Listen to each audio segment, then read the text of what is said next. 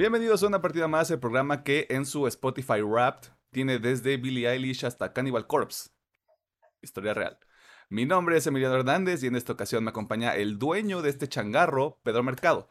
Alejandro no pudo estar con nosotros para este episodio ya que está teniendo una situación personal que ya se solucionó de manera efectiva. No estamos en la posición de darles más detalles, pero él decidió tomarse el día de descanso porque tomó más responsabilidades de las que normalmente tiene. Y se Eh, respeta totalmente. y se respeta totalmente porque el descanso es importante, amixes. Sí. Pedro, ¿cómo estás? Eh, muy bien, pues con nuestro dúo, nuestro cuarto episodio en dúo. El dúo dinámico, el dúo de la historia y Andel, Ya, la factoría. yeah, la factoría, la familia. La. No necesitamos a Alejandro cuando tenemos familia, no es cierto. ¿Qué hiciste esta semana? Em, pues vi el primer episodio de Hawkeye. No lo había visto por cuestiones de tiempo. Eh, jugamos Halo Infinite, eh, no, creo que fue el día martes y martes y viernes, si mal no recuerdo, o tal vez miércoles viernes. Según yo jugamos tres días. Ah, No es ok, cierto, no es cierto porque uno te cancelé porque yo tenía pedos con el audio. Entonces sí, fue martes y viernes. Sí, tienes toda la razón. ok. Pues, ah, pues, sí jugamos Halo Infinite ahí en partidas rápidas. Tuvimos partidas buenas y unas muy malas que nos tocaron con mucho tryhard. Y ju- jugué, podría decirse, la primera hora del Resident Evil Village. Y pues, de la horita que llevo, pues el juego sí me ha sorprendido. Porque tenía una diferente perspectiva por la nominación de los VGAs y lo que se dijo bonito y feo del juego cuando en su salida. Pero pues, ahorita estoy muy sorprendido y feliz con ese resultado. A huevi. Algo, al- mm, algo que pasa mm, es que, o sea, hablando específicamente de los videojuegos, o tal vez no, o sea, cuando ves una reseña de algo, o sea, de cualquier producto, de alguna manera te predispones. Pero en el caso de los videojuegos es, es muy específico que sí lo Bueno, no, no es nada más de los videojuegos, o sea, tienes que experimentarlo por ti mismo, porque no es diferente el criterio de una persona común y corriente como nosotros, eh, que alguien que se dedica a hacer reseñas o que alguien que está en el medio. O sea, te da una experiencia totalmente distinta porque no estás buscando como los detalles positivos y los detalles malos. Eh, eh, creo que desde la perspectiva de una persona común te, te enfocas más como en toda la experiencia. De hecho, también haciendo ese comentario, me acuerdo que una vez en una discusión de un medio de videojuegos tuvieron esa discusión. ¿Qué es una reseña? ¿Cómo, cómo es la palabra? Sin, sin parte de la persona, ¿cómo es? Sin... Sin este... Creo que la palabra en inglés es biases, o sea, como sin prejuicios. Ah, sin prejuicios. Y dicen que unas reseñas así, lo que dice atrás de la caja, uno o dos jugadores, soporte de pantalla y tipo de género de juego. Mm, Y a lo que dicen que es muy difícil hacer una reseña y normalmente se le tiene que dar a la persona que está metido en el género, la saga, para que más o menos te pueda dar un contexto. Pero sí, creo que sí, por mano propia, en los videojuegos sí es muy notorio, pero tú tienes que vivir la experiencia en persona para que puedas dar eh, ese ese giro a, tu, más bien tu opinión propia, que puedas tener tu opinión. Sí, porque creo que lo que pasa ahí también es que si nada más te... No les estoy tirando tierra, porque pues, somos fanses, pero por ejemplo en el caso de 3GB, eh, como que tienen muy claro quién juega qué juegos. Por ejemplo, Adrián hace simuladores de carreras. eh, creo que a Rafa le dejan como este pedo de, de Sonic. eh, o juegos. No sé quién se queda como con los juegos de Bandai Namco. Y ese, como que más allá de las reseñas grandes que hacen, también se juega como en, títulos indie. mm, Y no, y a veces no tan indie, pero como que todavía no hay un estilo muy marcado en ese sentido. Pero, o sea, con Adrián y con Rafa sí es más específico ver que Ah, llega un juego de Sonic de carreras, le toca, le toca a Rafa. Entiendo por qué se hace, porque es una distribución del trabajo, pero pasando a un medio más grande. Creo que también se desconecta un poquito de la realidad de una persona que juega videojuegos, porque en los últimos cuatro meses, ¿qué juegos has jugado? Halo Infinite, Forza 5, Forza, Psychonauts 2 y Psychonauts 1, sí, Village, Village, eh, Human, ah, Bad for Blood con ustedes también. y Back con 4 unos- Blood. Con unos amigos. Eh, el multijugador de todos los Halos general en la Master Chief. Ah, sí es cierto, Halo 4. Pero, o sea, lo, lo más cercano que podrían tener en común esos títulos es que están en el Game Pass y algunos ni siquiera están. O sea, lo- a lo que voy es una persona que juega videojuegos, por lo general se expone a diferentes géneros. Y ahí es donde empiezas a notar un poquito más este, cuáles son las diferencias, pero no es como un pedo de, es que el survival, el survival horror, los elementos son así. No hay, no hay un grado de, de profundidad, pero a lo que quiero llegar con todo esto es que las personas que hacen reseñas de videojuegos en medios grandes ya lo hacen como con un conocimiento muy específico del género. Pero... No sé. Es que otra cosa que también veo, y sí lo he dicho, he visto en muchas discusiones, dicen, sí los jugamos con mucho placer y nos gustan mucho, pero a veces, dice, tenemos el tiempo en contra y no los disfrutamos como el jugador común. ¿Cómo es? Tienen... No, ¿cuál es la palabra que usan? Un envío, una, una carta de... Tienes que jugarlo. El embargo. El emba- ah, sí, tiene un embargo. Dice, tienes de tal día tal fecha para jugarlo y generarnos una, una reseña para, para público. Y pues sí dicen que a veces eso sí perjudica un poquito su experiencia porque no se pueden meter de lleno en algunos títulos. Sí, eso es...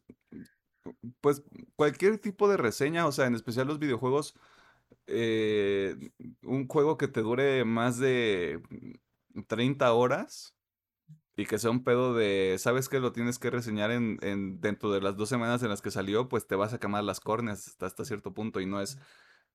Ya llega un punto en el que no se trata de, ah, me estoy divirtiendo mucho, es como de lo tengo que terminar. Y la única experiencia que, que he tenido así fue Cyberpunk.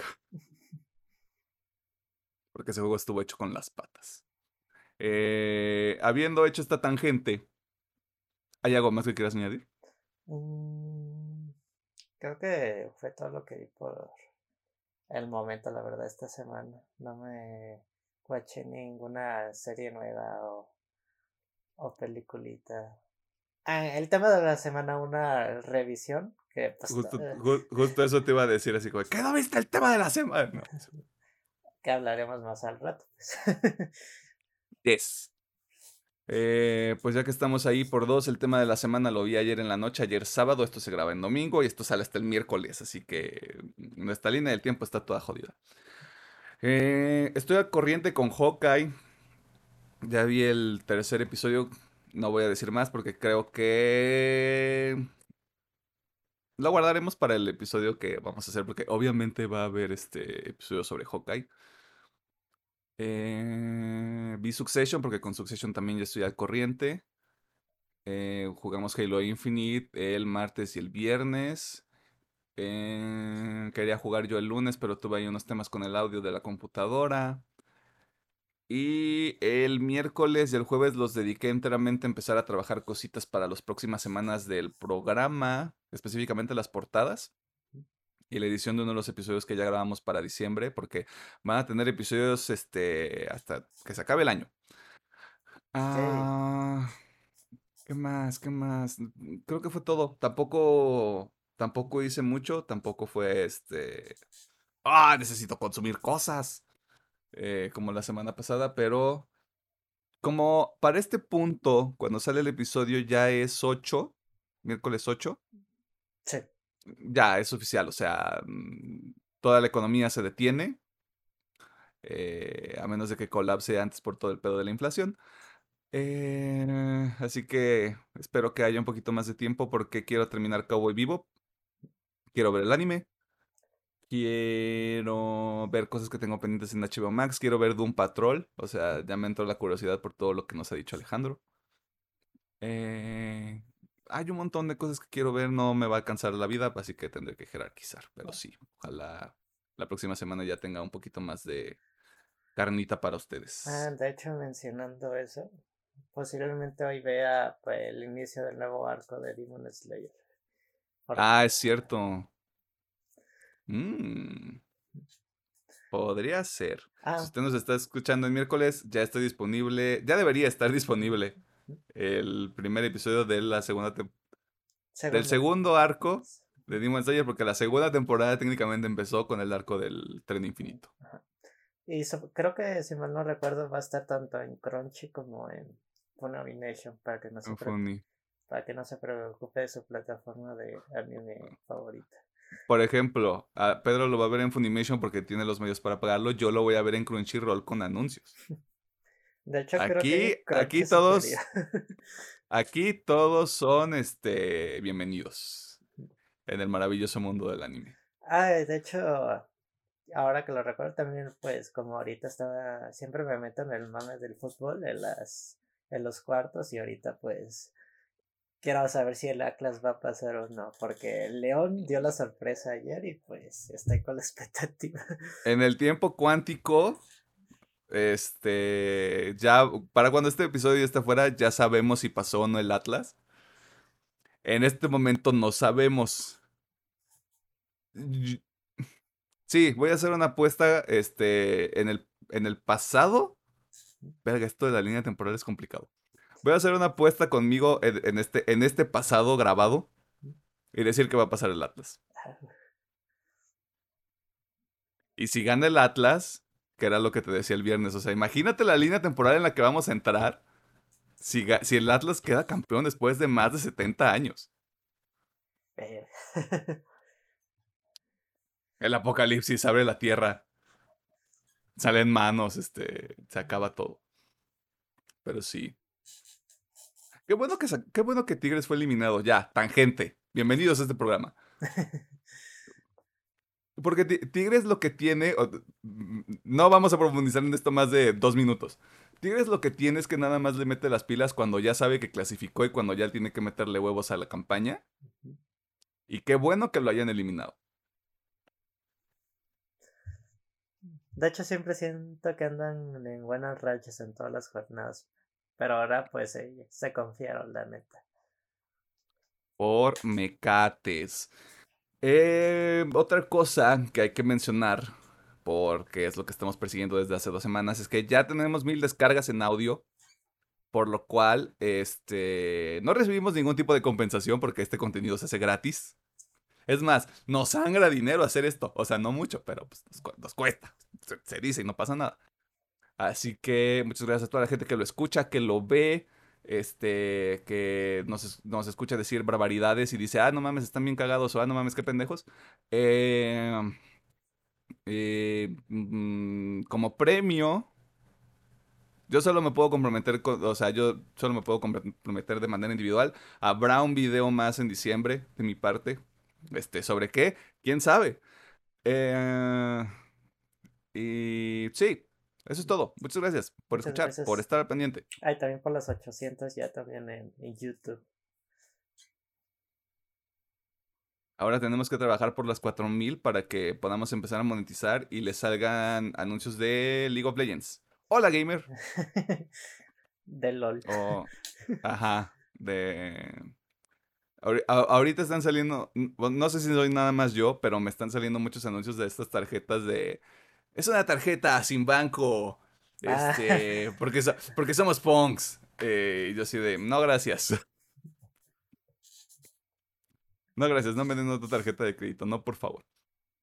Eh, habiendo dicho todo eso, vámonos a las noticias. Porque pues, sí hay, sí hay alguito, hay alguito. Y como siempre, muchas gracias por escuchar, por estar viendo en YouTube, este, donde sea que lo estén consumiendo. Si estamos en su lista de Spotify Rap, pues nos menciona ahí en su historia porque, pues, Estaría chido. porque estaría, porque estaría chido. Y si no, pues también haga ahí un Photoshop, un Paint. Este. eh, consienta nuestro ego. Porque... mm, no sé cómo terminar esa idea, así que nos vamos a ir a las noticias. Tata.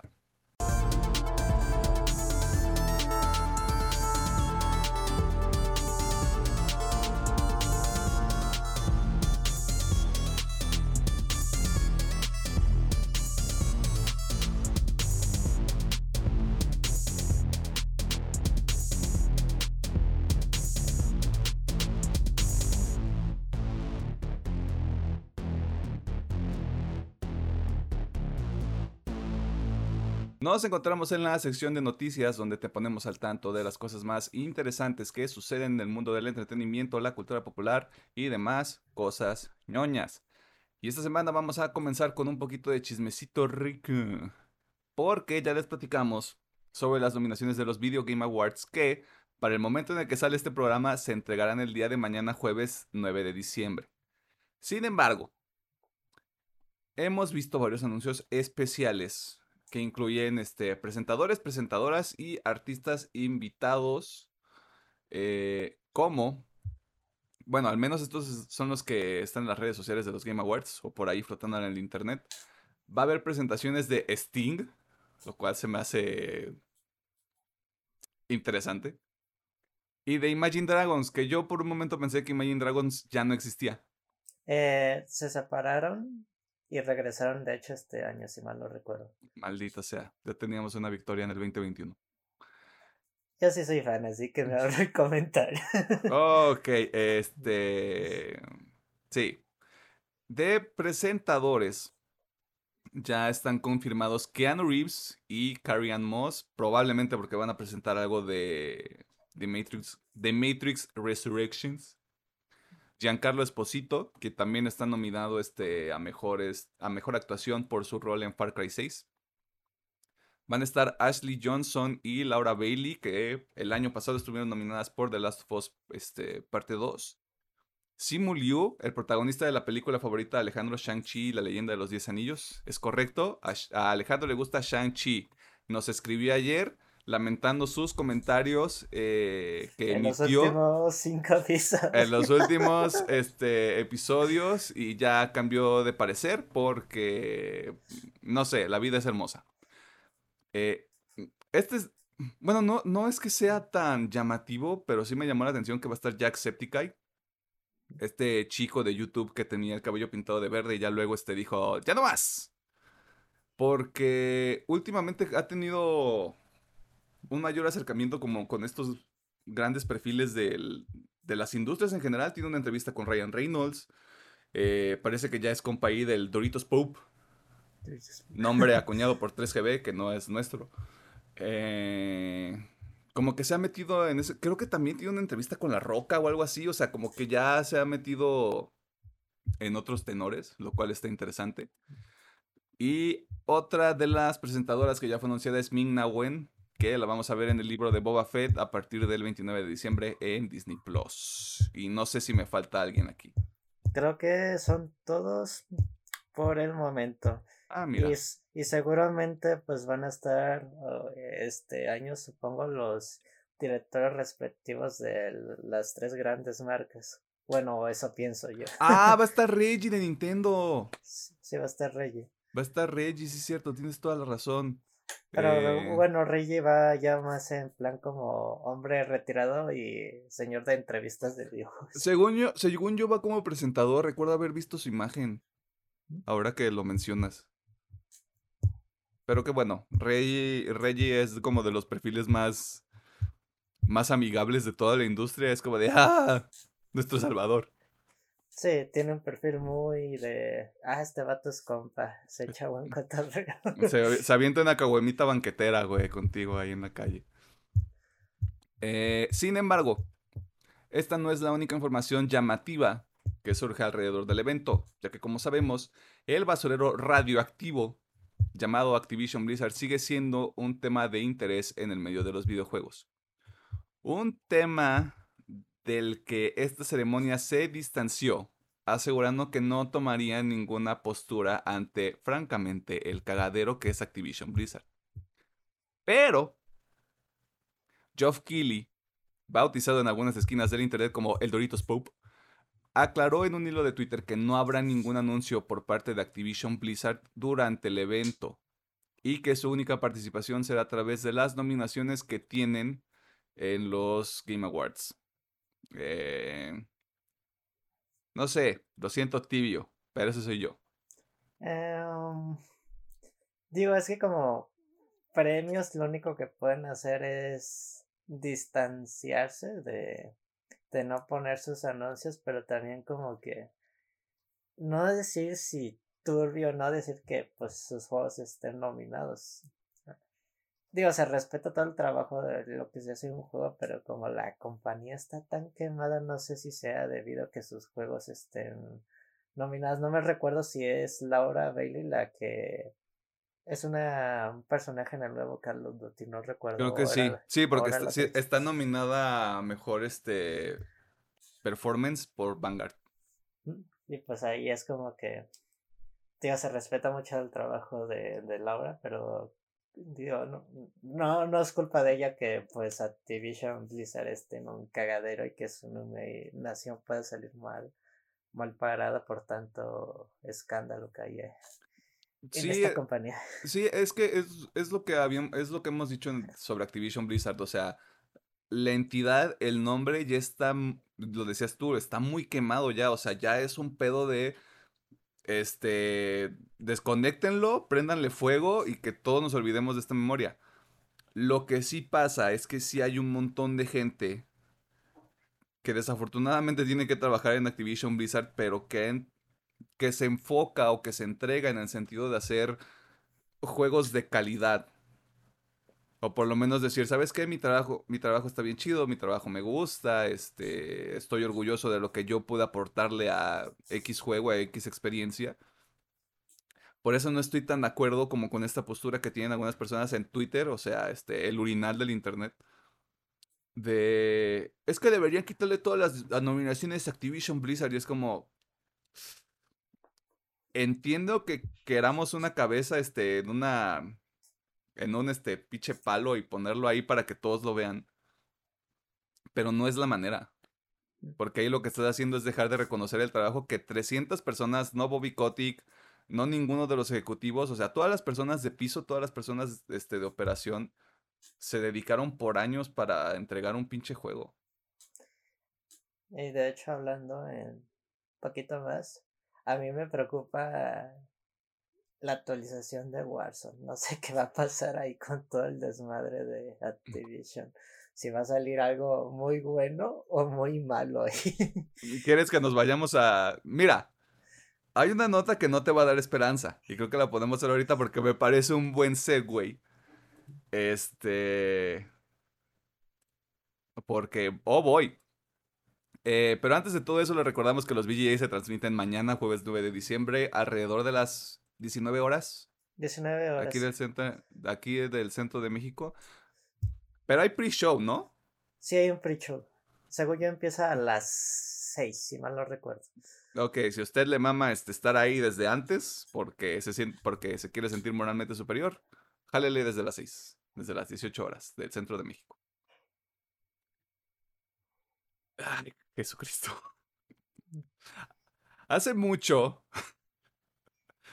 no, esto me lo voy a saltar porque es una tontería.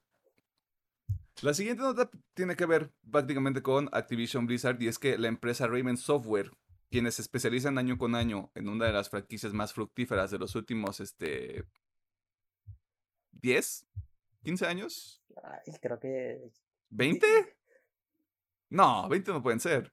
15, 16 hay que dejarlo. Ok, este, ya está en camino a volverse un adulto legal. Obviamente estamos hablando de Call of Duty. La razón por la que nos interesa este estudio en particular no es porque tengan casos de discriminación, de acoso de abuso, que se sepan hasta este momento, sino porque se difundió desde el pasado viernes 3 de diciembre que se presentaron despidos significativos en el área de QA testing o de pruebas de control de calidad. Usted estará pensando, ¿qué significa o por qué están utilizando la palabra significativos? Bueno, Imagínense que tienen un pastel y alguien se lleva un tercio de ese pastel. para que nunca lo vuelvas a ver y no lo puedas consumir y no, te lo, y no lo puedas disfrutar. Eso es básicamente lo que pasó con Raven. Se llevaron aún se están llevando porque dejan de trabajar en la empresa este, a partir del 28 de enero. Se están llevando prácticamente un tercio de la fuerza de trabajo. Eh, y la cereza de todo este pastel, que... Oh boy. Es que todas estas personas que están siendo, tanto las personas que se van como las personas que se quedan, ni siquiera son empleados de planta del estudio. Son subcontrataciones de una empresa externa.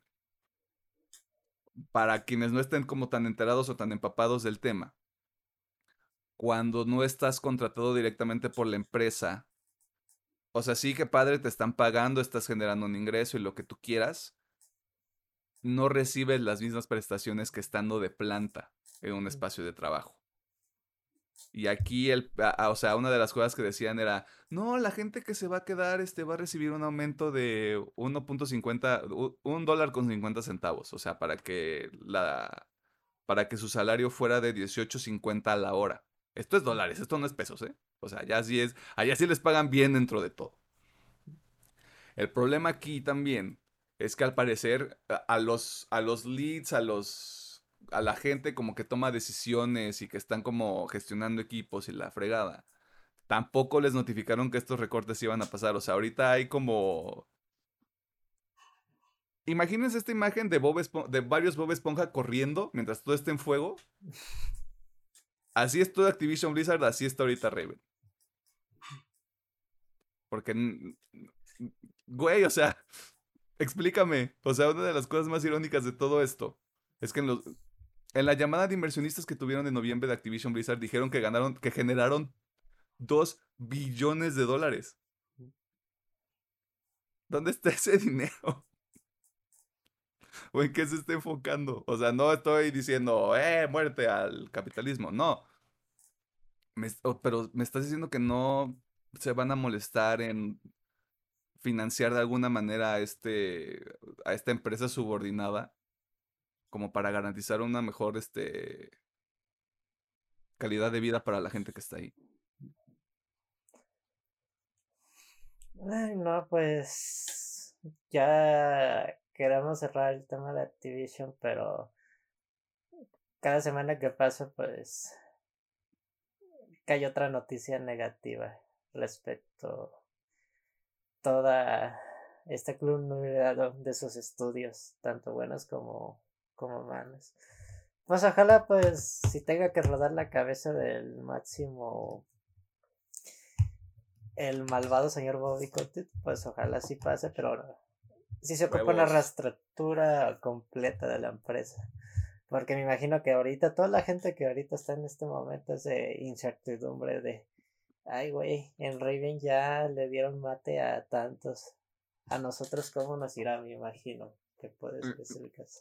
En una, en una de las notas que estaba leyendo, estaba hablando una persona del equipo de ahí de QE Testing de Raven. Y justo tenían ese sentimiento de, güey, o sea, aunque les des un aumento, la gente que no vayas a despedir no se quiere quedar porque Activision Blizzard ya está muy quemado. O sea, ya no es un pedo de, no mames, que qué chingón este tener una playera que tiene aquí el logo de Activision Blizzard, güey, y andar ahí en el transporte público o en la calle, es como de la gente funcionamos de una manera muy específica donde Activision Blizzard ya nos remonta todas estas cosas horribles. O sea, ya no estamos pensando en este, ¿cómo se llama? En Diablo, ya no estamos pensando en en este en StarCraft. StarCraft. StarCraft, Warcraft, o sea, juegos que realmente eran, fueron un, un hito en la industria. O sea, ahorita ya es un pedo de una cultura organizacional horrible, casos de abuso, casos de discriminación, liderazgo bastante cuestionable. Tienen que quemarlo. O sea, tienen que dejarlo morir, este, dejar que se hunda y sí, como dices, una reestructuración.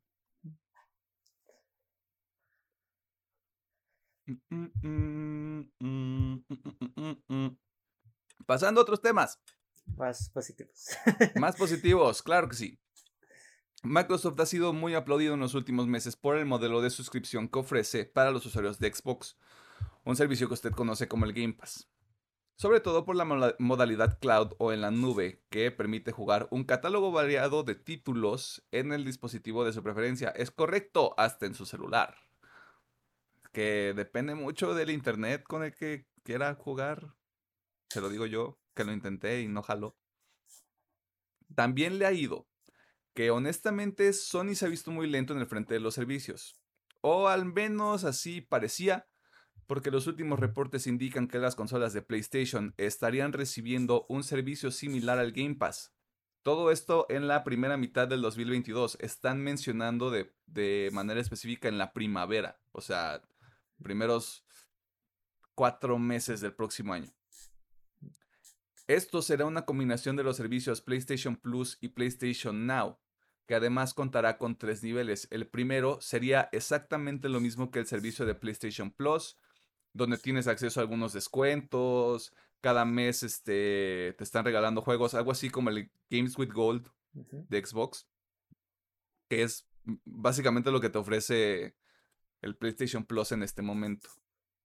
El segundo nivel ofrecería acceso a títulos del PlayStation 4 y del PlayStation 5, no de manera este, inmediata, no como de acceso day one, sino mm, paulatinamente. Eh, mientras que el tercer nivel incluiría todo lo previamente mencionado y se sumarían títulos del PlayStation 1, PlayStation 2, PlayStation 3 e incluso del difunto PSP, que Dios me lo tenga en su santa gloria. Toda esta información. Ajá. Y el Vita, ni noticias. Mm, este. ¿El qué? Toda esta información fue publicada por el único periodista de videojuegos que existe, el señor Jason Schreier, en el medio Bloomberg, pero no ha sido confirmada de manera oficial por parte de Sony. Todo esto, toda esta información es de parte de gente que trabaja al interior de Sony, que le mostraron documentos al señor Schreier de, mira, estamos haciendo todo esto, güey, pero no digas mi nombre. Eh, es prácticamente un hecho, pero creo que en uno de nuestros primeros episodios lo dijimos, o sea, Sony ya se quedó muy atrás. Mm, y haciendo pues, la comparativa, sí se me hace chido que llegue este servicio también a PlayStation pero yo creo que no van a ofrecer lo que tiene el Game Pass en el respectivo de exclusivos día 1, eh, cloud tanto en celular, PC y juegos hasta de terceros. Es que sí han dicho que para ellos todavía no es rentable poner un juego de lanzamiento en su servicio, por lo menos en PlayStation. No, eso dice el señor, ¿cómo se llama? Eh, ahorita el presidente de PlayStation. Según yo es me podría estar equivocando, pero creo que es Jim Ryan. Sí, sí, sí, sí, el señor Ryan. HHH. Pues mira, en el reporte dice que Sony está enfocado en, el, en todo el tema de, de cloud gaming. Como que sí es algo que sí les interesa este ofrecer. Ya, ya llega tarde. O sea, ya llega tarde y ya llega con el peso encima de que si no estás ofreciendo cloud, en todos los dispositivos, si no están corriendo bien, si el catálogo no tiene mínimo 100 juegos como los que tiene el Game Pass, este, y, creo que son más, o sea, me estoy, me estoy quedando nada más en el último porque estoy nada más, este, quedándome con lo que yo veo. Es que son 100 y todo el aglomerado de juegos de retrocompatibilidad. Retrocompatibilidad y juegos de, de la marca. Si no tiene todo eso, ya es una falla. Y algo también quiero pensar que si van a lanzar este servicio ya sea de manera global, porque sabemos que el PlayStation Now nomás en Estados Unidos, y Europa, o sea, el primer mundo. Que, ese es un pedo. ¿Qué, ¿Qué ibas a decir? Porque quieras o no, pues Alejandro y tú juegan en cloud en sus respectivas PCs y pues a lo que me han dicho pues, les funca chido y qué bueno la verdad. Corre, corre chido, o sea, no he tenido yo pedos este de conexión ni nada similar. Y está cutre, güey, porque pues yo soy, yo soy vato este Sony, o sea, hay títulos que sí quiero jugar, o sea, hay cosas que definitivamente voy a estar probando en el PlayStation 4 en los próximos años, de ser posible. Em, pero, güey, o sea, el primer madrazo lo pegó Xbox y lo pegó muy cabrón, o sea, la vara, la ya está puesta. Si, si PlayStation no cumple con esas especificaciones y si, es, y si el servicio nada más se queda en Estados Unidos, Europa, Reino Unido, llámale como le quieras llamar, ya, va, ya las lleva de perder. O sea, ya estamos en esta etapa donde pareciera que Xbox se va a llevar esta generación. Y apenas llevamos poquito más de un año. De hecho. Así que si usted tiene un play y está muy emocionado, pues felicidades. Tendremos que ver qué sucede el próximo año con este cotorreo.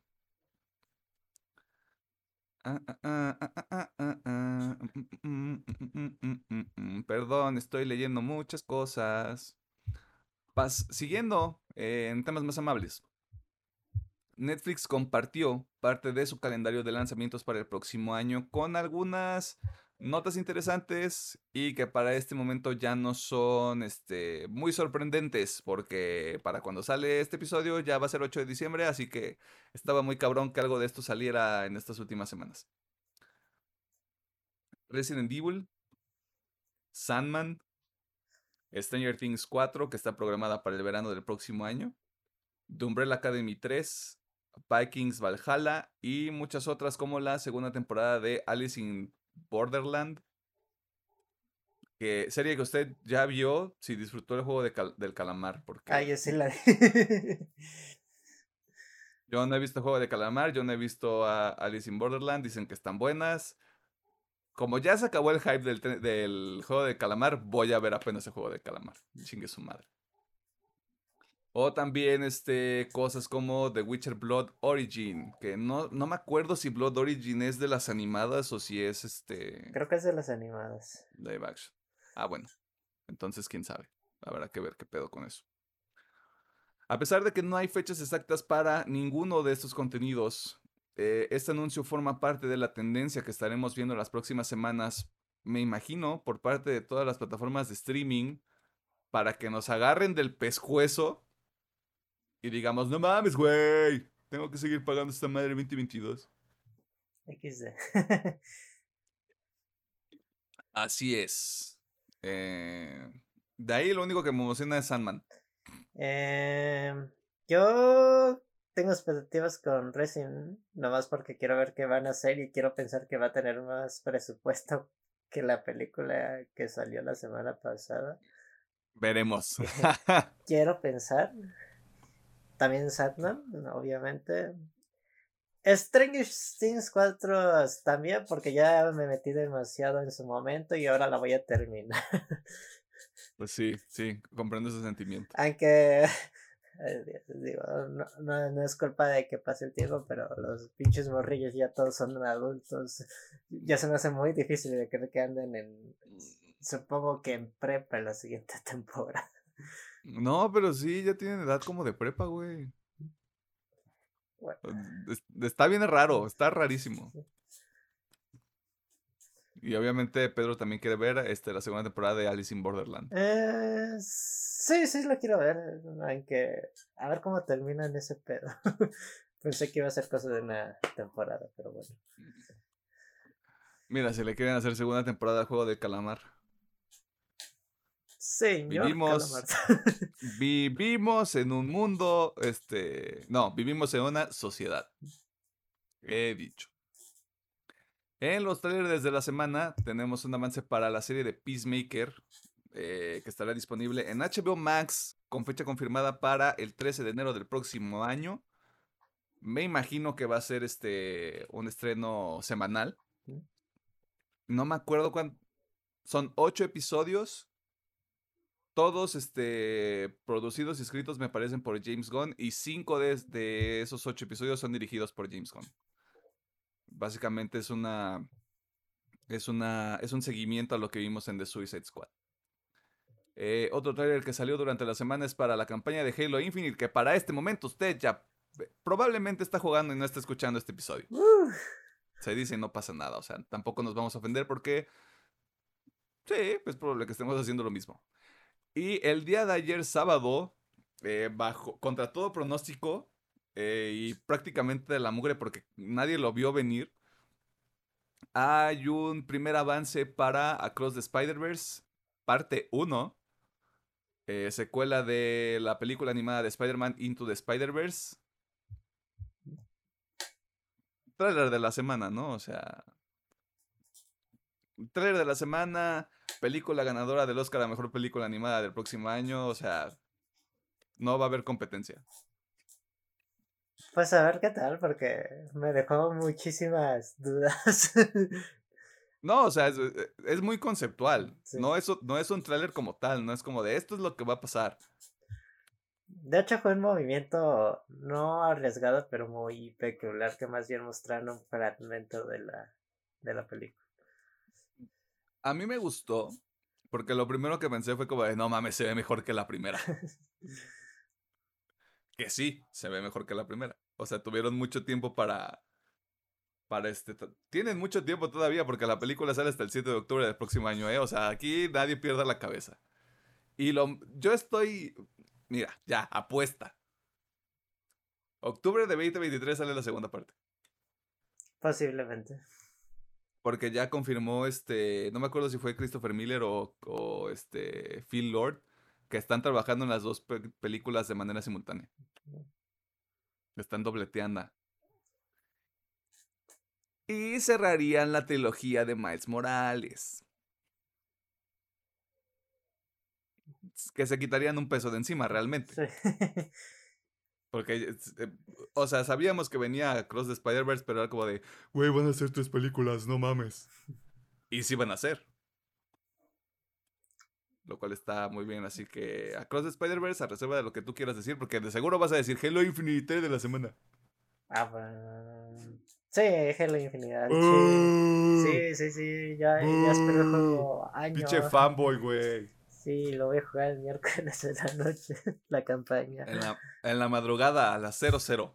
No, te sale a las 12 de mediodía, va a ser estreno simultáneo, para que nadie lo juegue antes que nadie, que otro. ¿Ya lo preinstalaste?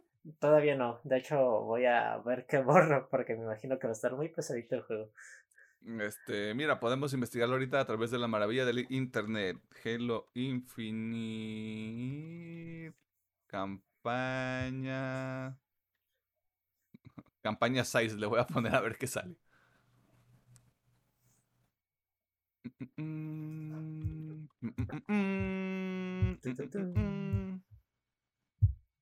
28 gigas, ¿no está tan pesado? Es que según yo, eso nomás es ahorita lo del multi no está tomando en cuenta la campaña todavía.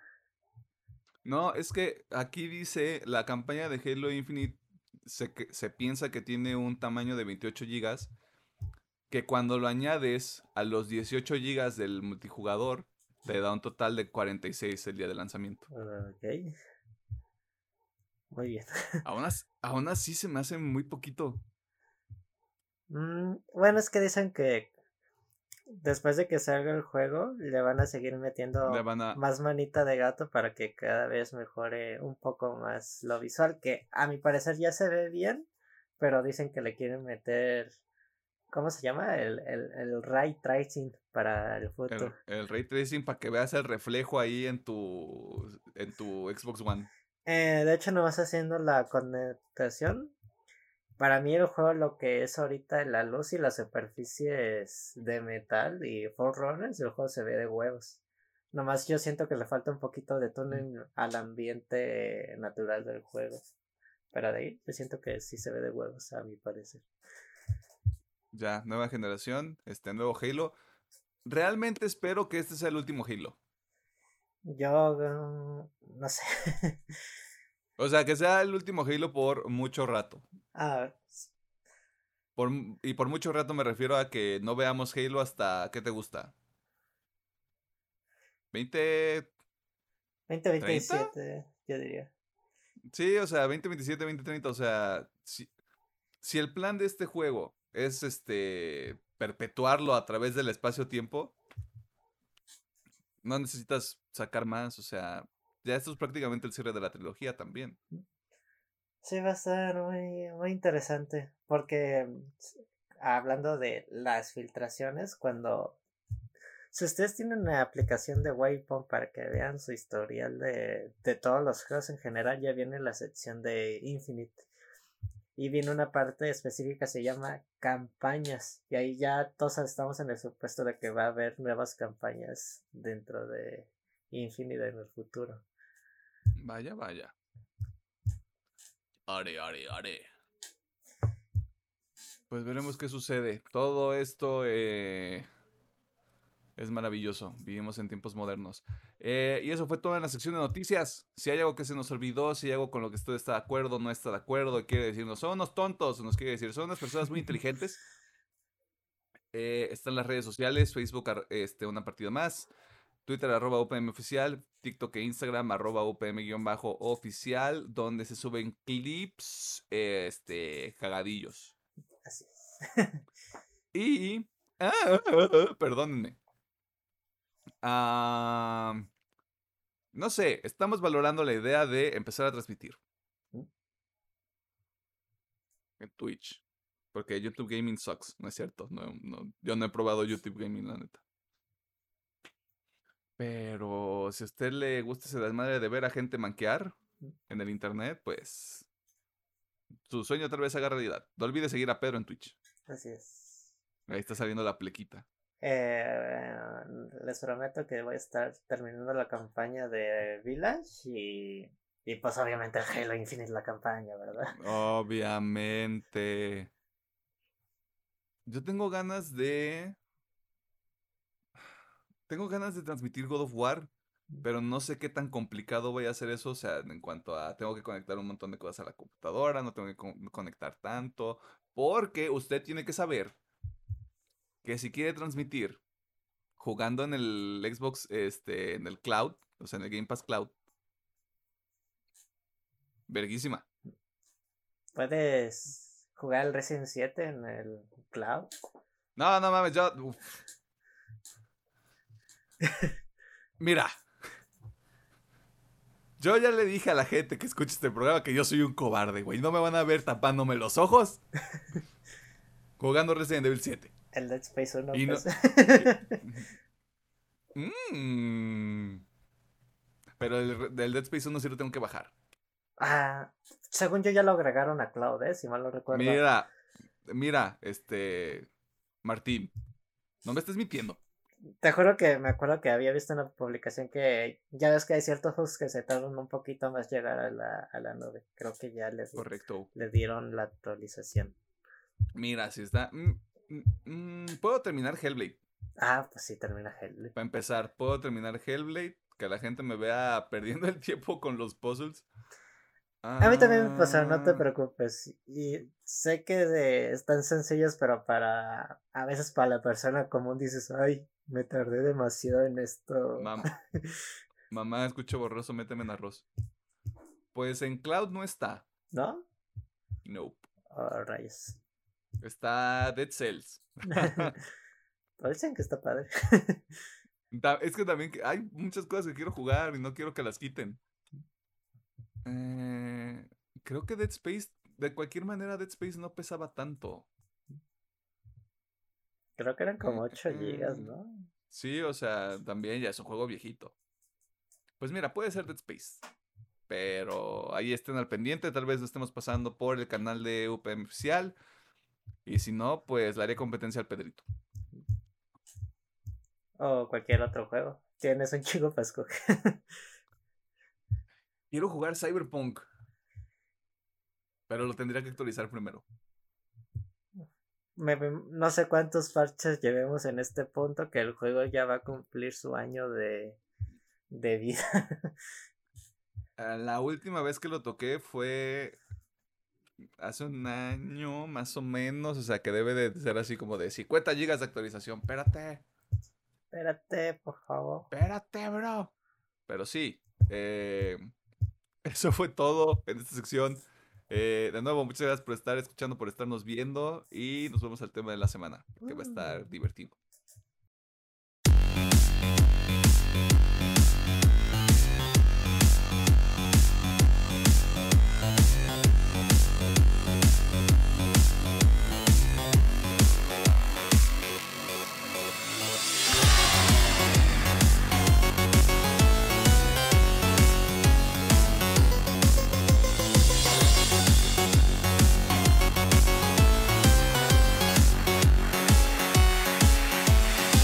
Encontramos en el tema de la semana, donde eh, nuevamente abrimos el baúl de los recuerdos. Y es bastante extraño, porque les platicábamos en algún momento que queríamos regresar a estas películas clásicas que no nos tocaron cuando salieron, nos tocaron mu- muchos, muchos años después. Eh, y el caso de esta semana es Alien, también conocida en México como El Octavo Pasajero. ¿Por qué? Porque en México tenemos una mala costumbre de expandir sobre los nombres de las películas, porque eh, la película nada más se llama Alien. Pero aquí les dices, "Uh, ¿pero qué película es? Cuando les dices El Octavo Pasajero es como de, ah, ya, La primera. ay. La primera. sí, perdón por eso. Eh, esta película es de 1979, es dirigida por Ridley Scott, eh, una persona que pues ya ahorita mm, como que lo trae y no lo trae al mismo tiempo. Eh, es protagonizada por Tom Skerritt, Sigourney Weaver, Veronica Cartwright, Harry Dean Stanton, John Hurt, Ian Holm y Jafet, Jafet, Jafet, Jafet Koto. Jay. Yay. ¿De qué se trata esta película? Usted ya sabe. Y si Sí, está, escu- eh, y si está escuchando... pasaron 40 años. Sí. A ver, este, vamos a hacer esta aritmética, aritmética sencilla. Estamos en el 2021. Ah, ching, ah, chirrión, ¿qué está pasando aquí? Pa, pa, pa, pa, 2021 menos 1979. 42. 40. ¿Qué? No, pues sí pasa tiempo. 40. A ver, espera, espera, necesito saber algo. 70 y... Sigourney Weaver tenía 30 años cuando hizo esta película. Deje, de- Quédese con esa idea, o sea, húndase en ese pensamiento mientras nosotros seguimos. La película básicamente se trata de un grupo de este, exploradores espaciales a bordo del Nostromo, una nave este, comercial, me parece Sí, no comercial. una nave comercial que se topa con una, este, ¿cómo se llama? Señal, no, llamado de emergencia. Sí, un llamado de Una- emergencia que interpretaron mal el código porque sobre... Sí, un llamado de emergencia. Un llamado de emergencia porque creo que lo que ibas a decir ya entra un poquito como en la trama. Sí, a lo mejor me cayó en Eh, eso. Este, reciben un llamado de emergencia, llegan a un planeta donde se topan con una nave bastante peculiar. Nave donde eh, uno de los integrantes de este, de este crew de siete personas entra en contacto con una este, forma de vida alienígena que desencadena todos los sucesos eh, a continuación. Esta película es de hace 42 años.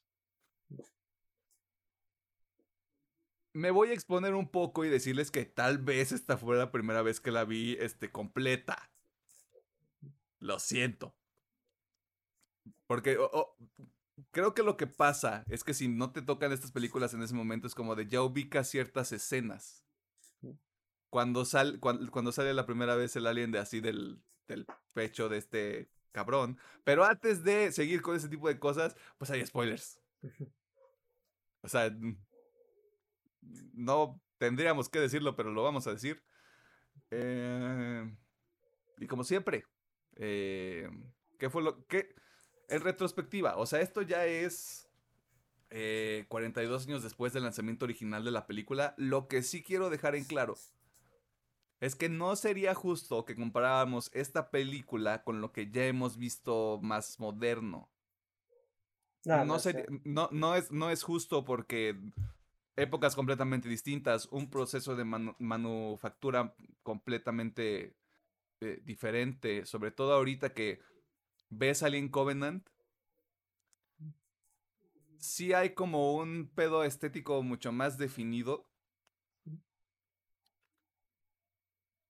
Al chile yo creo que esta primera película de Alien tiene una mejor atmósfera.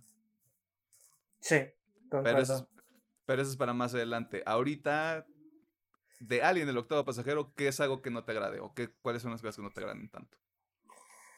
Um, no es tanto pedo mío, pero yo creo que para gente de nuestra generación y, y gente más chica, a lo mejor el principio de la película se les puede hacer muy lento.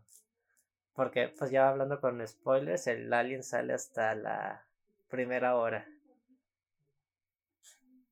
Sí, o sea, la segunda mitad. Sí. Y, fíjate que no sale tanto, ¿eh? No. Es más, si hubieron con cronómetro, yo creo que ni sale. Ni 10 minutos. Yo creo que está mucho menos. Y no lo estoy contando la. cuando es la pinche manita. Su forma Sí, cuando se, le, cuando se le trepa la cara al pobre tarado que desencadena todo esto. Ajá.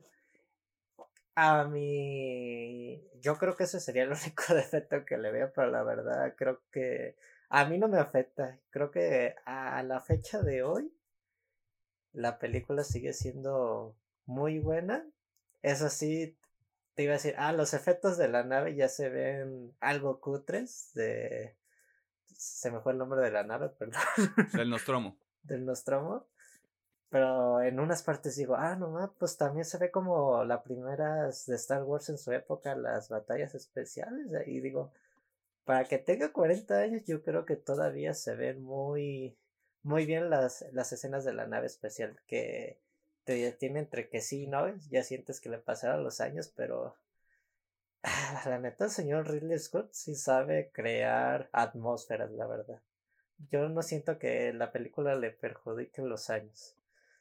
Si acaso, pues, como no sale tanto el alien, pues sí dices. Y lo mismo, de que no lo muestra, nunca lo muestra de cuerpo completo. Y cuando lo muestra hay escenas de luz y de sombras, nunca le ves la cara completa al alien, así que. No, pues la verdad no le veo mucho defecto a la película, si soy sincero. Lo manejó muy bien en, en su momento y ahora todavía funciona para mí. Hay como muchos trucos detrás de cómo se hizo la película y si hubiera un documental, que probablemente lo hay, o hay así como un behind the scenes, yo lo vería porque sí me interesa mucho. Pero ¿dónde estamos aquí todavía para echarle flores a la película? Mm, hay una cuestión muy particular también conmigo. No sé si es por el eh, formato en el que yo vi la película. Pero los, cuando hay sonidos agudos, muy son muy agudos hasta el punto en el que dije, ya me voy a quedar sordo. Que solo son, que solo son como en tres ocasiones, según yo. La primera cuando sale el, el facehugger, que le salta la cara a este pobre tipo. El segundo es cuando creo que le quieren cortar este uno de los brazos al facehugger ya que están en el Nostromo. Ah, sí, que hace... Ajá, yo así como de... Y creo que cuando sale el alien, en, una de las secuencias, cuando están en los núcleos de ventilación, que está el vato con su, con su lanzallamas y con la lámpara y que sale y es así como... Son los únicos tres que yo cuento. Pero que más que asustarme fue, fue el pedo de piche, ruido castroso, güey. Me voy a quedar, me voy a quedar sordo. Eh, y ya. Ah, bueno. No tengo más, o sea. No es que, pues, lo comentamos, o sea, yo dije que sería eso, pero más para el público general, ¿no? O de nuestra generación para arriba. Y si acaso te vería, pues, en único aspecto donde siento que se ve putres con Ash cuando le cortan la cabeza que sí se nota de que hacen un corte de pantalla para luego... Ah, no, claro, o sea, se ve ahí el super, este, monigote ahí, este... no sé si controlado con algún tipo de control o si hay una persona ya dentro del, como en, una, en esta especie como de disfraz y utilizan la cámara como para dar esa percepción de que sigue siendo del mismo tamaño, o sea, como que hay muchas incógnitas ahí, por eso me interesa mucho saber cómo funciona ese pedo, porque justo me quería regresar a, ya que estamos en las cosas positivas, me quería regresar a esta cuestión que tú mencionabas de eh, cómo está el, el, pacing o cómo está la manera de contar la historia en la película, porque el alien no sale hasta la segunda hora, güey. Cuando, para cuando yo me di cuenta que todavía siguen ahí cotorreando en la nave, o sea, que ya tienen a este vato con el facehugger ahí en la nave y todo ese pedo y se le cae y la chingada. Ya llevas una hora de película. Y no la sentí, güey. Para mí era, para mí era como de, ah, este, pues, ¿qué, ¿qué llevamos? Como una media hora, una hora. ¿Qué? ¿Qué está pasando aquí? Eh, y es algo que pasa con las películas de... no quiero decir películas de antes, porque suena muy como de cuarto era más joven. Las películas de antes sí creaban esta especie de suspenso. Porque incluso antes, no, o sea, no, no tenían la misma información que nosotros teníamos ahorita. O sea, la gente que vio esta película originalmente no sabía cómo se iba a ver el alien. No sabían qué iba a ocurrir este con Ash en específico, el giro que hay con Ash. No sabían, este, creo que no sabían el tipo de, película a la que se iban a meter. De hecho, haciendo el comentario, eh, mi, señor padre me dice que pues, es una joyita de su, de su tiempo. él le tocó verla en el cine. Y de hecho algo que mencionas muy importante, porque sí me acordé, pues, en qué, pues, quién era el androide, no me acuerdo. Y hasta que reaccioné la parte de la computadora dije, ah, pues tiene que ser este cabrón, ¿no? Pero así me, se me olvidó ese pequeño clip. Oye, y el androide, porque sí me acuerdo muy bien de que, por lo menos en, en la primera Alien 1, 2 y Prometheus y Covenant sale pues el androide. No me acuerdo si tienen un nombre en específico. Es que iba a decir replicante, pero esos son de Blade Runner. Eh, mira, Blade Runner y Alien son de la misma persona, así que no creo que le moleste. Mucho menos este si dice que la Ciudad de México huele a caquita y que por eso no grabó Duna casi que le va a valer pito lo que dos personas de México le estemos diciendo. Este, huevo, Ridley Scott. Mm. Aunque tus, aunque tus primeras películas estén chidas.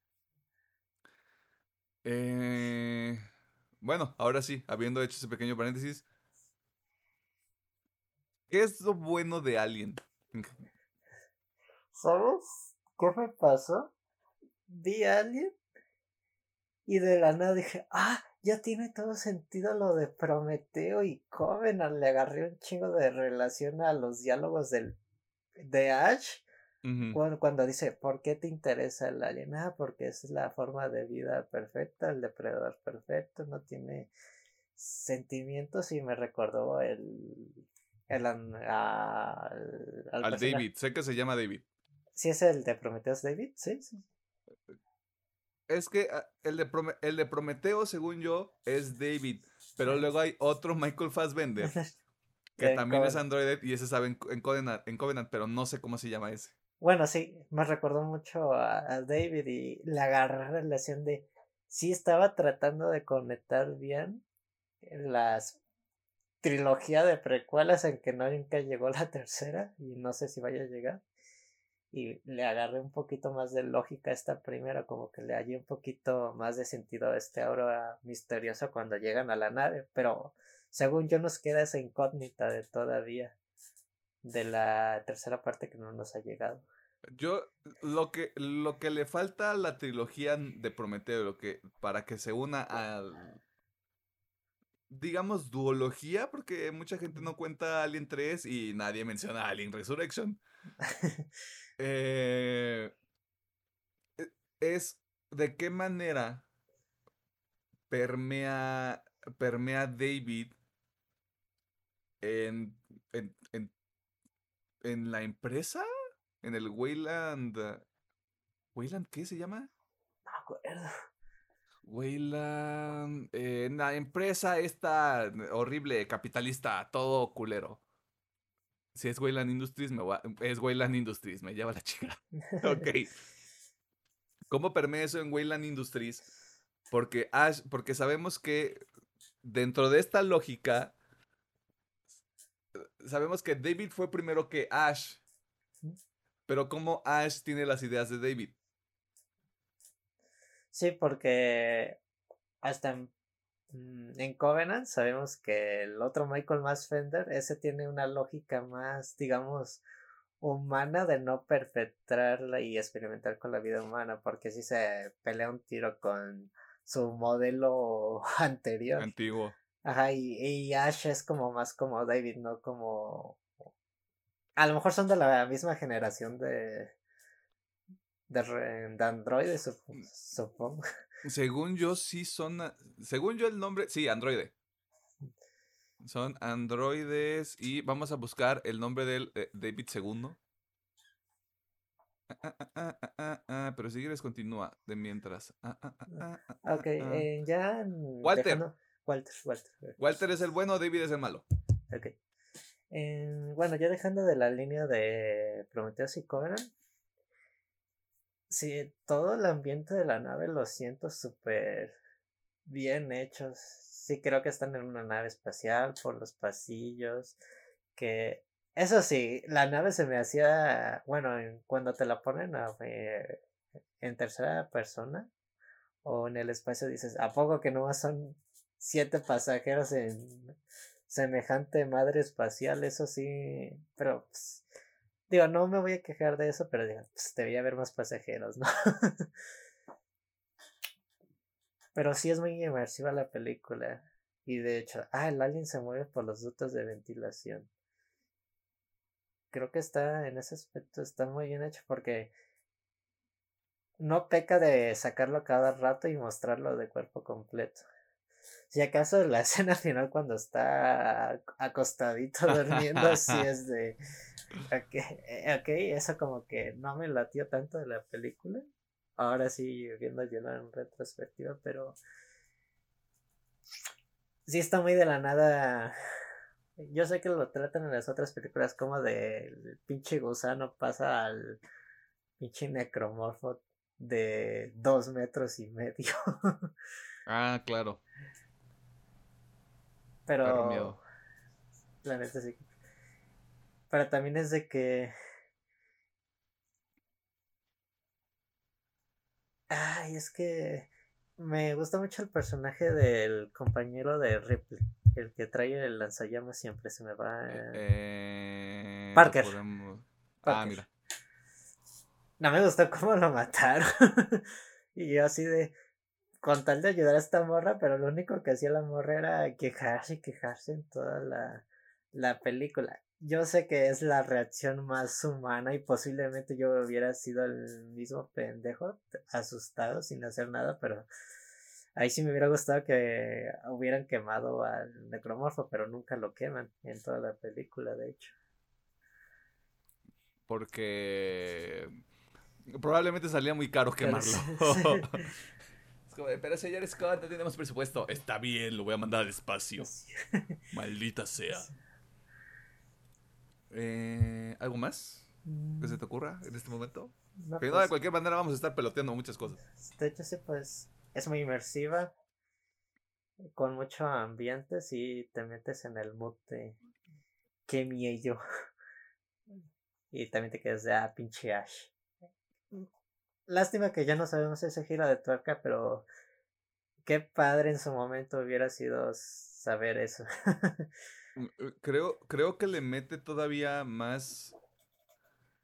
Le mete todavía más miedo a una situación que de por sí ya es bastante delicada. Porque lo que pasa con esta película es algo que no me, no, no me ha pasado en mucho tiempo. Que es, yo me doy un balazo si yo estoy en esa situación. Me estás diciendo que hay un alien de pinche. De, que nos saca un pinche humano y medio, güey, de tamaño colándose en los ductos de ventilación. Y tengo que lidiar con un pinche androide asesino. Yo mejor me voy. pinche. Chinguen a su madre, güey. O sea, ¿para, qué lo dejaron entrar? De hecho, uh, sí dije, Ripley es la personaje más inteligente. La... No, no dejes pasar. güey, esta, esta película dura media hora si no lo meten. Y yo dije, ah, no ma. Ah, espera. ¿Está, ¿Está diciendo que no lo va a meter? Y ahí por este. Porque la película tiene que ser película, pues lo meten y se arma un cagadero, ¿no? Pero justamente es eso, o sea, el hecho de que digas, güey, qué puto miedo estar en una situación así. O sea, y creo que, creo que lo hacen muy bien en el sentido de que no todos caen en la histeria.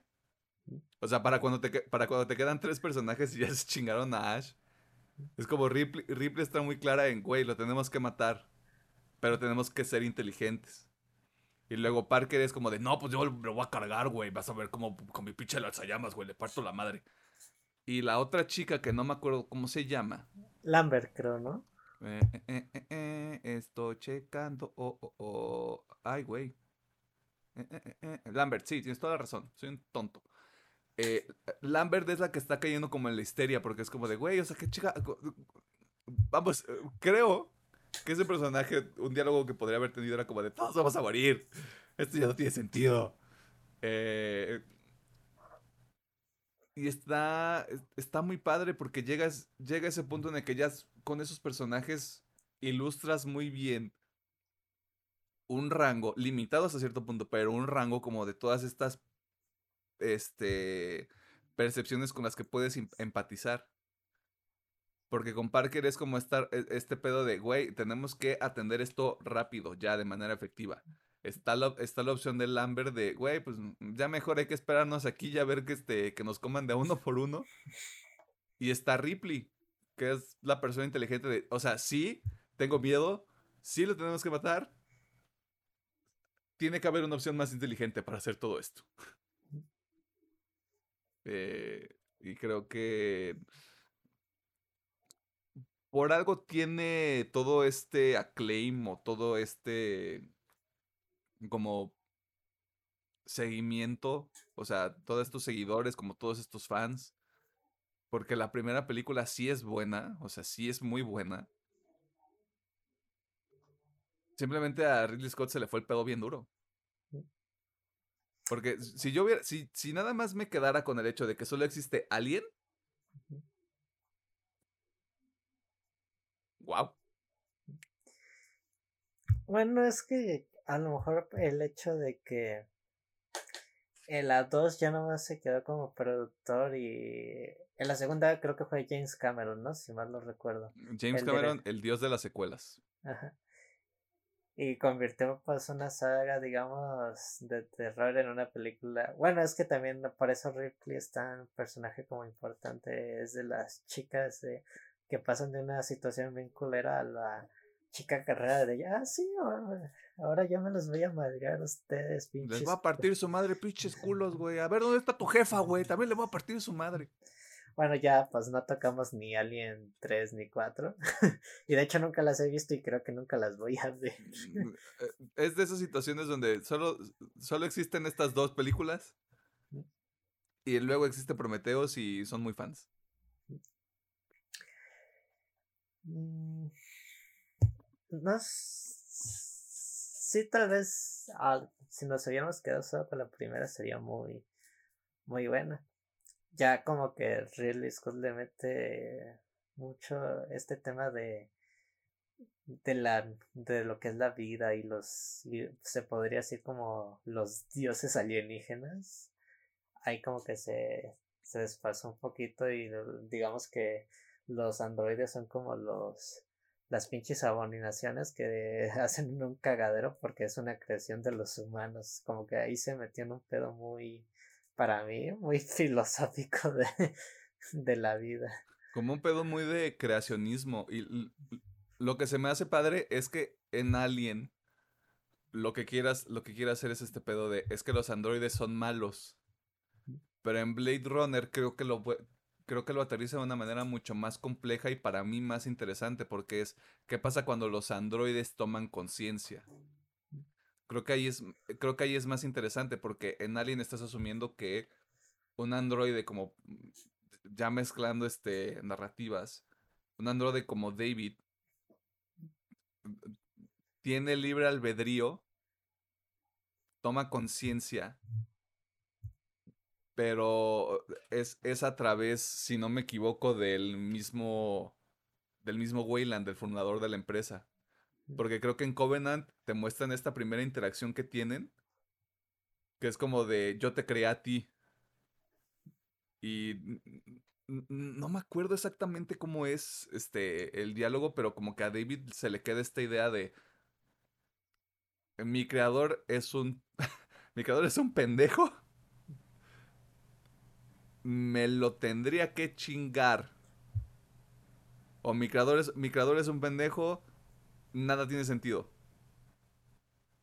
Tal vez estoy leyendo un poquito más entre líneas e incluso lo podría estar interpretando mal, pero como que a David le queda una idea negativa del hecho de tener este un creador con tantos defectos. Ya, es eso como el hecho de que tu creador tenga defectos. Por eso también la idea que se le pasa a Ash y la idea que viene desde David es estoy creando al ser perfecto. Mmm. Ridley Scott debería terminar esa trilogía de Prometeo. Ojalá que se la termine. Mm, la va a terminar mal. Es que. E, hay mucho potencial ahí, hay mucho potencial es, existe el potencial, pero digamos, el problema es que tengo el potencial, pero también tengo el problema de conectar esto y al hacer ese pequeño cruce pueden salir o muchas cosas bien o muchas, cosas, mal. mal. Sí, porque ya sería de ver cómo hizo todo el cultivo de, de huevos. Ajá. Eh, y pues saber, y saber qué le pasó al final a, a David. Supongo que pues le dieron mate y quiero pensar que a lo mejor es el güey que está fundido ahí en la, en la nave espacial o uno de los aliens eh, creadores de vida. oh shit. Es que es cierto, o sea, la nave que encuentran en esta película es similar a las naves de los, no me acuerdo cómo se llaman los precursores. Mm, creo que sí. Algo, ah, Ridley Scott complicó mucho esto en algún punto. Pero esa es la nave que todavía sigue usando David. Entonces. Sí, es esa misma nave. O, sea que técnica, técnicamente no tenemos este, los pelos de, de, la burra en la mano para poder este, justificar todo esto. Pero entonces, este planeta al que llegan en Alien era un planeta que estaba poblado. Porque en la nave de David hay muchos huevos. y tuvo que tener un, sin sonar mamá, un cultivo de humanos para... Es correcto para, poder generar todo eso. Qué puto miedo. Qué puto miedo de Android. Qué puto miedo. Este... Pero enfocándonos específicamente en la película, estoy completamente de acuerdo contigo en el tema de los efectos de las naves. Eh, lo que me pasa también con Star Wars, en Star Wars, como es un pedo más fantasioso, se presta un poquito más como a. Ah, no mames, el diseño de la nave está bien chido, güey. Y, los efectos de sonido están bien padres. Y ver el color, güey. Y ver cómo está todo este pedo. Pero el Nostromo, el tiene su propia identidad. Tanto, tanto por el diseño que tiene afuera como por dentro porque en, ese momento, ah, pues así se imaginaban que era el futuro, o sea, así te da como esta vibra, esta vibra futurista. Mm, mm, eh, o sea, el ambiente está muy bien hecho, o sea, está muy, este, muy bien manufacturado. Me interesa mucho, o sea, tengo una noción de cómo crearon al xenomorfo, al rodro, al rodo. Eh, pero sí me interesa mucho como ciertas tomas que hacen, porque hay una toma que se repite. Ah, sí. Sí, Cuando hacen el, cuando hacen el close-up a la boca, cuando está saliendo la, la Ah. segunda boca, Ah, sí. según yo, esa toma es exactamente la misma en dos espacios diferentes de la película. Ujú. Sé que un pedo de, de- está muy cabrón hacerlo y presupuestos y la madre. No te rompe la película, Ujú. pero sí me queda esa duda de qué tanta complejidad hubo detrás de hubo detrás de hacer eso, como de todas esas todos esos detalles, todos esos acercamientos, como todo el diseño. ¿Qué tan complejo fue en ese momento? Porque ahorita como que lo quieren, como que lo han hecho una mezcla de CGI y no tantos efectos prácticos y creo que ahí se pierde un poquito el como el, el- la, La magia, la- la magia y como la como la presencia del, del xenomorfo. Creo que eso también le abona a, la película, porque es como de, güey, es que está aquí. Y lo, y lo podemos ver en los radares y lo, y lo podemos escuchar. Y vemos cómo se mueve la cola y te parte tu madre. Eh, Creo que eso también le, le aporta mucho a la película y creo que también es, es una parte importante de que el xenomorfo como monstruo sea como mu- muy venerado. Incluso ahorita, 40 años, más de 40 años después.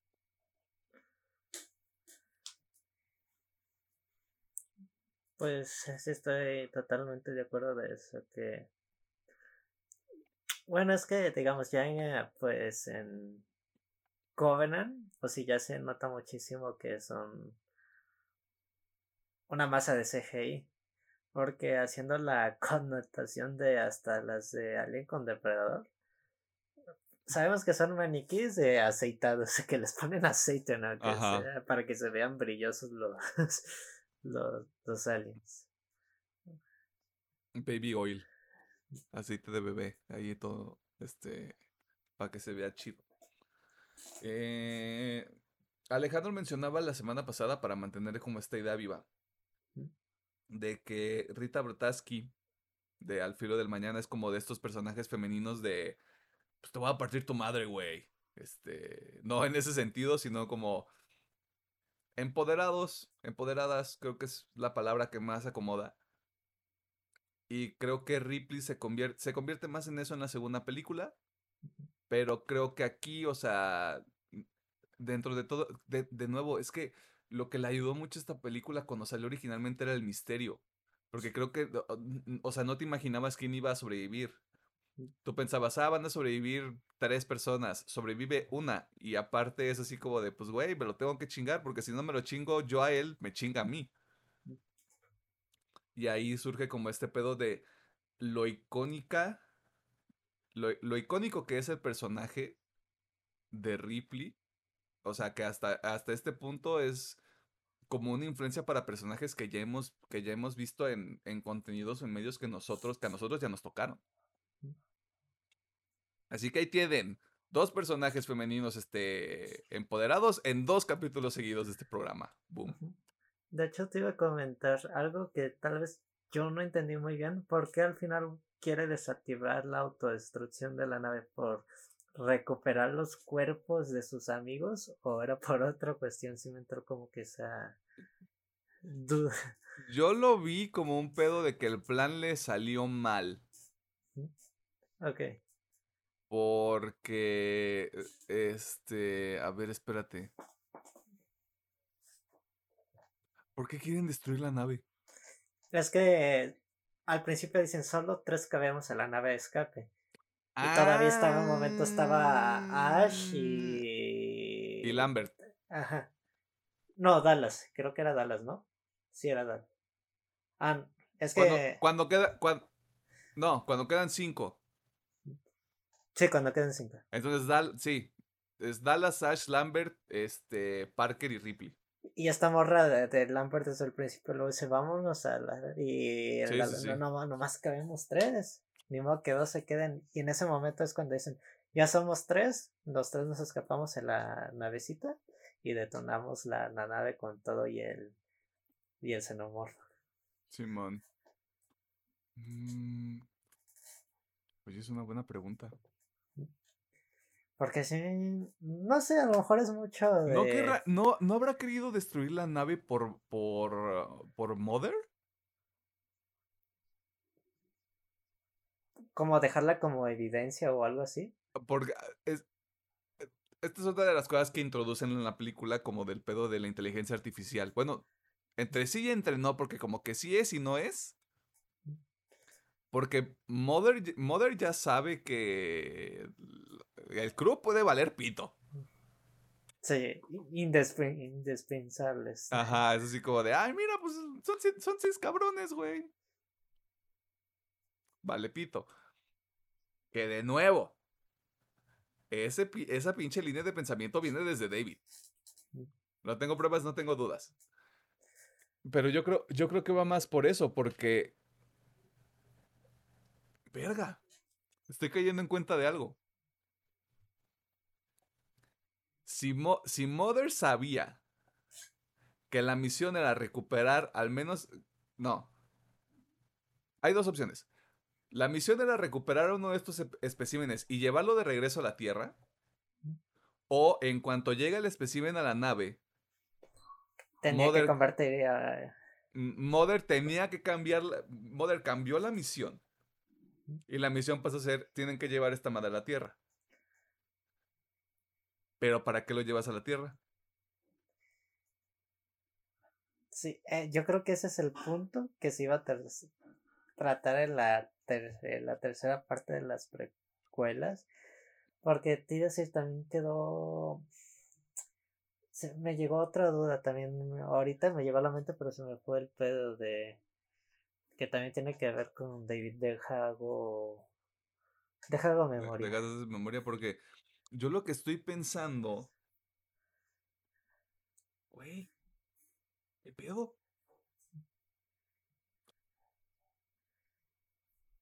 O sea, tal vez estamos, tal vez estamos leyendo un poco más entre líneas. O sea, yo creo que nada más el pedo fue, hay que destruir la, hay que destruir la nave para que esta madre pues se muera con la nave.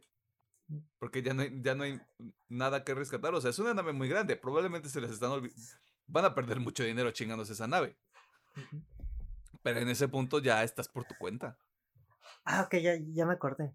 Lo que dije al principio, que no debí mencionar de... Ah, ya. El mensaje de, de, em, de auxilio no era de auxilio, sino de peligro, de que no entren. También nos están dando el contexto que a huevo hubo un Ah. superviviente que dejó un mensaje y dijo, no le caigan a este pedo porque si no van a valer madre.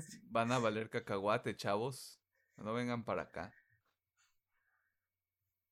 Verga. Pues bueno, como se darán cuenta, esto se terminó siendo este teorías más en específico sobre lo que puede pasar o que debería pasar con alguien, más que un este este, ¿cómo decirlo? Análisis 40 años después. Eh, pero para traer como todo al concepto original de este programa. Si no han visto Alien, vean Alien. Si se quedaron con ganas de ver este Aliens, que es la secuela, vean Aliens. No vean la 3, no vean la 4, no, sea, no se lastimen. Si por algún motivo tienen ganas de tolerar las ideas este, y los conceptos que Ridley Scott quiso introducir en las, en las precuelas, o sea, Prometeo y Alien Covenant, véanlas. Alien Covenant sí se vuelve una película de Alien eventualmente, pero Prometeo sí es este... Ay, güey. Eh, como dijo Emiliano, es un pedo ya más de existencialismo y creencia. ¿Cómo es la palabra? Según yo es creacionismo, podría estar crecer. mal porque fue lo primero que se me ocurrió, pero que como que más queda, pero. Creo que puede ir por ese sentido. Igual cuando veamos a nuestra amiga filósofa le preguntamos cuál es la rama vertiente de esta película para Simón, así como de, a ver, explícanos, ¿no? Eh, Eh. pues no perdón No, no, no. ah pues sí vean Alien original Sí, y si encuentran una versión Blu-ray, yo que sé, con poquito retoque, pues qué chido. Sí, porque yo la vi en 1080p y uh, no es que se viera vieja, pero tenía como tenía como este toque medio antiguito, pero o sea, al ser 1080p sí fue así como de, ah, se ve bien. No se ve este Así como que te digas, Dios mío, no. No, de hecho, sí, pues lo comentas, ¿no? La película ha envejecido muy bien, pero si hay una versión con poquito retoque, pues también se agradece. Si, si usted tiene dinero este, y se encuentra una versión en 4K, pues cómpresela en 4K. También, o sea, no es el fin del mundo. Eh, pero bueno, esas fueron nuestras teorías. nuestras teorías locas. Nuestras teorías este, y opiniones sobre Alien. En general, creo que si lo, si lo tuviéramos que resumir, porque creo que nos perdimos un poquito. Tiene buena atmósfera. Tiene, tiene más que un, un, ritmo de película de horror, tiene un ritmo, o de monstruo, tiene un ritmo más de suspenso, lo cual creo que le ayuda mucho. De eh, misterio también yo diría, la de primera De misterio porque es como de, pues, que, chinga, o sea, todo va bien hasta que empieza la segunda hora de la película. Ahí todo se va a la verga. Em, no diría que los personajes son como lo más este, sobresaliente de la película, pero creo que ayudan a dar como este sentido de de... ¿Cómo ponerlo? Pues le, aportan el, el, lado humano a la película. Suena bastante obvio. Pero justamente este dilema que pasa al principio de la película, antes de que todo se vaya a la chingada, de Ripley de, güey, o sea, Ripley muy cuadrada hasta cierto punto de, güey, tenemos protocolos, o sea, se tienen que esperar. ¿Qué tal que se mete esa cosa y nos mata a todos? Y ellos sí de, wow. Gran este gran este foreshadowing por parte de la propia película. Y los otros cabrones de, güey, pero es que si no lo metemos, ¿qué tal, qué tal que se muere nada más él? Ya ahí entras también como en este dilema de, pues nada más dijo que se muera uno, que se mueran seis. Eh, y sí, en general, gran película. Eh, Qué bueno que tuvimos oportunidad de revisitarla. Tal vez tengamos que revisitar Aliens. Posiblemente. Eh, si usted no sabe dónde encontrar a Alien, la puede ver en Star Plus, me parece. ¿Mm? También en el internet, ¿eh? o sea, es una película de hace 40 años. La puede encontrar en YouTube, pero en YouTube hay una versión que se ve de la verga. Eh, ¿Algo más que, que tenemos que añadir? ¿Algo más que creas que vale la pena señalar? No, pues yo creo que si vieron Prometheus y Covenant y no han visto la original, que sería muy extraño, la verdad. Mm, sí. Yo, creo que les va a encantar la primera. si usted es una persona que le gustan este más si le gustan las películas de monstruos, es más, haría yo esta comparación. Si usted sí vio La cosa del otro mundo, pero no ha visto Alien, le va a gustar Alien. Y viceversa. Concuerdo. Porque son, son como... Lo, lo, que hace la, lo que hace la cosa del otro mundo es meterse más como en un pedo de, de la, del lado humano. No es tanto como de. No es tanto como del monstruo, porque acá es como de es que puede tomar cualquier forma. Puede ser cualquiera. Y lo que hacen en Alien es este. Pues sí, una especie de survival horror. bien, bien complicado. Eh, ajá pues me dan ganas de jugar el juego que salió, pero pues sí me da culo, la verdad. Perro puto miedo el, el Alien Isolation. Perro puto miedo. Porque ayer, tú, ahí tú eres Ripley. Bueno, básicamente la hija de Ripley. y aparte, y aparte no nada más contra Rodolfo. Rodolfo es xenomorfo. Eh, sino también contra androides que están locos. Ah, esa es, otra, cosa. ¿De dónde sale el xenomorfo que está en Alien Isolation? Qué buena pregunta. el universo interconectado de Ridley Scott, a ver si lo, a ver si logra el aterrizaje de manera efectiva. Sí me interesaría saber si alguna vez vio Legend el señor Ridley Scott. Eh, tal vez le valió cacahuate. No sé si me lo imaginé, pero para quienes no sepan, Alien Isolation es un juego que salió este en 2014 que toma como muchos muchos elementos de la primera película Nada más que ahí lo adaptaron para que pues te diera mellito, ¿no? Porque traes ahí tu radar y nada con qué defenderte, porque la principal mecánica es que te escondas del xenomorfo, que trataron de hacerlo lo más impredecible posible. Un dato interesante de ese juego es que el xenomorfo tiene dos inteligencias artificiales al mismo tiempo, por eso es tan impredecible las mecánicas de, de la IA en, ese juego. Porque, por ejemplo, Alien Isolation es 15 años después de Alien original. Tengo dudas. Tengo muchas dudas. Sí, este video en vez de una opinión y reseña generamos mm, más preguntas. Son dudas, teorías, este, y eh, Sí, dudas y teorías de Alien. Así le voy a poner el video. Dudas y teorías de Alien. YOLO. Pero buena película. Universo que le falta este, un poquito más de conexión. Y ya vámonos a la sección de recomendaciones porque hay una sorpresa. Solo no voy a decir cuál es.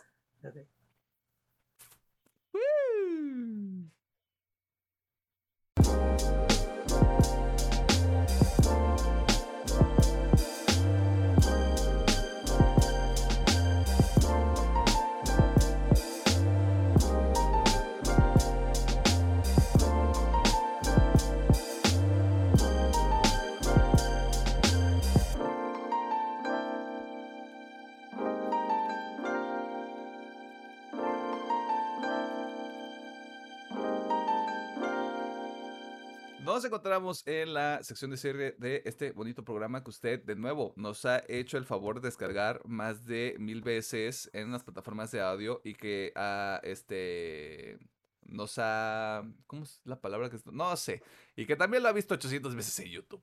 Este, por lo cual se le manda un máximo respeto, este, y un eh, apretón de manos consensuado. Eh, no tenemos nada que recomendar esta semana. Quiero decir que por pereza de mi parte, no sé, Pedro, este, qué motivos tenga. Eh, sí podría tener una recomendación, pero dije, pues nada, nada, siempre hay que recomendarles. Eh, al chile, güey, chique su madre, güey, piche, ya, punk, este, episodios y recomendaciones, excepto dos. Eh, la primera es que no se pelee por boletos de Spider-Man sin camino a casa. Ahí funcionan los sábados y domingos, no se preocupe. Eh, ajá, o sea, ahí fin de semana, la pueden ver después. No sean como nuestros amiguitos de Cuernavaca que se agarran. No, no se agarraron a putazos. Donde una un sujeto agarró a otro sujeto a putazos porque este es un punto que escuchaba que es muy cierto. Cuando una persona ya está en el suelo, ya no hay necesidad de que lo golpees. Le doy algo de mérito a ese, a ese punto porque prácticamente ya ganaste la pelea. Eh, ¿A qué va todo esto? Pues hubo psicosis, ¿no? el lunes. El lunes y poquita parte del martes. Porque salieron los boletos de Spider-Man si camina a casa aquí en México en preventa. Creo que todo el mundo. Mm, sí, sí fueron varias partes del mundo. Eh, pues este video viral de dos personas peleándose al, a las afueras de un este, cine azul, para no decir marcas, de Cuernavaca. Eh, Cuernavaca, la capital del mundo y al parecer de, este, de los madrazos. Eh, así que no se peleen por boletos. Y si usted es una de esas personas que, como yo, tuvo complicaciones a comprar sus boletos, este, pues también sea paciente, porque al parecer no es la única. Son un chingo. Y también le recomiendo a la gente del Cine Azul que contrate más gente de, como community managers, porque Se les está, se les está escapando el negocio. Y ingenieros en sistemas para sus páginas web. Ese es un punto que yo creo que es bastante válido. Eres el cine azul. Cobras 60 pesos por las palomitas. Cuando en la tienda, ¿cuánto te cuestan? ¿10 pesos? Sí, te pone 10 pesos. El paquetito. Están diciendo que no tienen dinero para invertírselo a mejores servidores y una mejor infraestructura en sus servicios, tanto de sitio web como de aplicación. Que la última vez que pasó esto fue con Endgame. Sí, sí, me acuerdo muy bien de eso. ¿Te acuerdas que nos sentamos en una sala de IMAX en la cuarta fila? Sí. Hasta la izquierda. Que de todas maneras se disfrutó. Aquí el problema es este. Creo que es un lado. Es un, es un efecto a consecuencia de que este es el primer estreno de muy alto perfil que este que sucede en los dos años de pandemia. Bueno, yo creo que sí ha habido otros buenos estrenos, pero como que la maldita euforia que causó esta película con el, e, el, primer car revelado, de que no hubo un tráiler hasta muchísimo tiempo después, la, la gente se volvió demente. Se metió mucho en, el, en su psique, e, e, en, el, en el, no tanto en el tren del mame, sino de, ¿cómo, cómo era la página? De chaquetas mentales que se hace. fans de Spider-Man haciendo sus chaquetas mentales. Gran página. Eh, creo que el principal enemigo de esta película van a ser las expectativas irreales que se ha puesto la gente. Yo les voy diciendo desde ahorita, van a ver tres Tom Holland. O son tres Tom Holland, o son el Doctor Octopus y Duende Verde peleando con el Spider-Man de Tom Holland.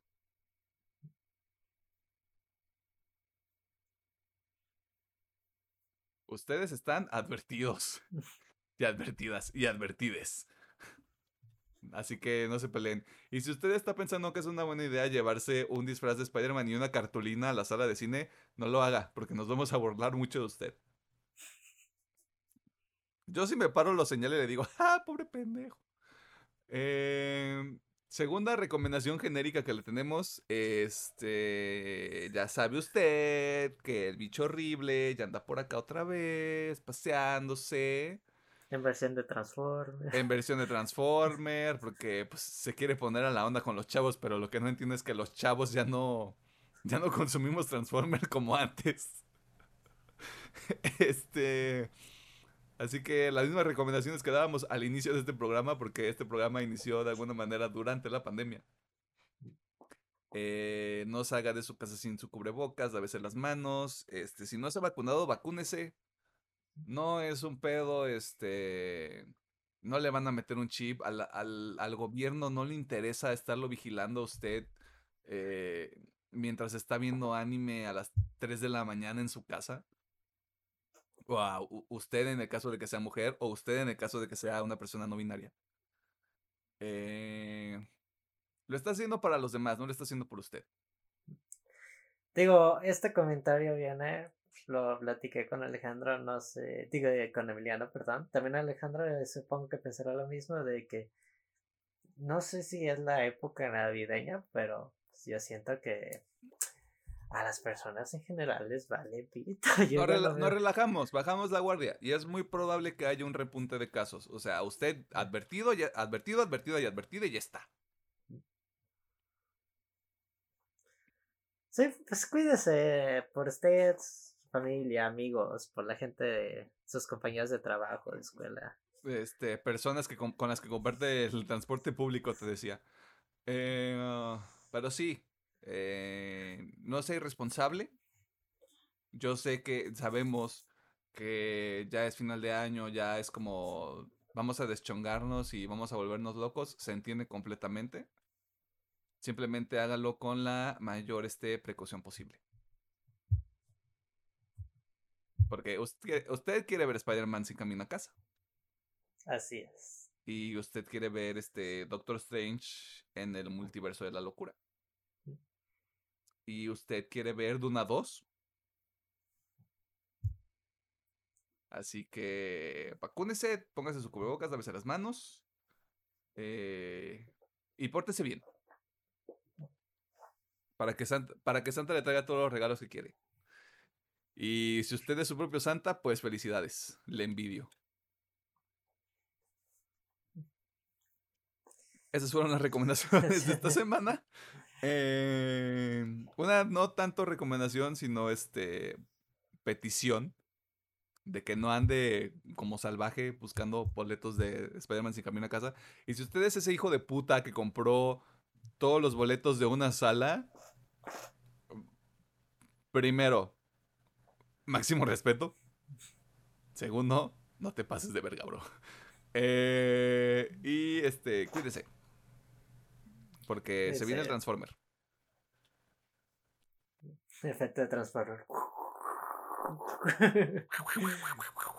Eh, palabras finales.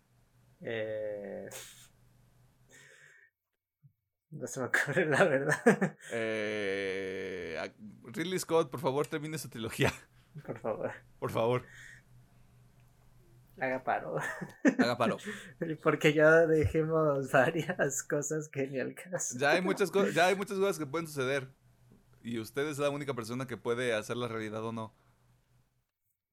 Y si no, mira, que alguien más agarre todo como ese, como todo ese pedo de Alien y haga otra peliculilla ahí como que tratando de hilar, de hilar todo. Yo nada más estoy dando ideas.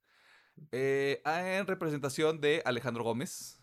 eh, eh, pásela bien esta semana, que ya va iniciando. Eh, es muy probable que usted ya haya tenido o esté teniendo sus posadas, ya sea del trabajo, de la escuela, de la vida. Así que disfrute esta época navideña, no sea responsable y no se pelee por boletos de Spider-Man sin camino a casa. Así es. Nosotros nos vamos y este nos vemos la próxima semana. Que la próxima semana, sí, ya me acordé cuál es el tema. Son los VGAs. Perdón. Eh, si fuera por Alejandro, yo no les estaría revelando estas informaciones, pero Alejandro está. Nivel punk. Ya está.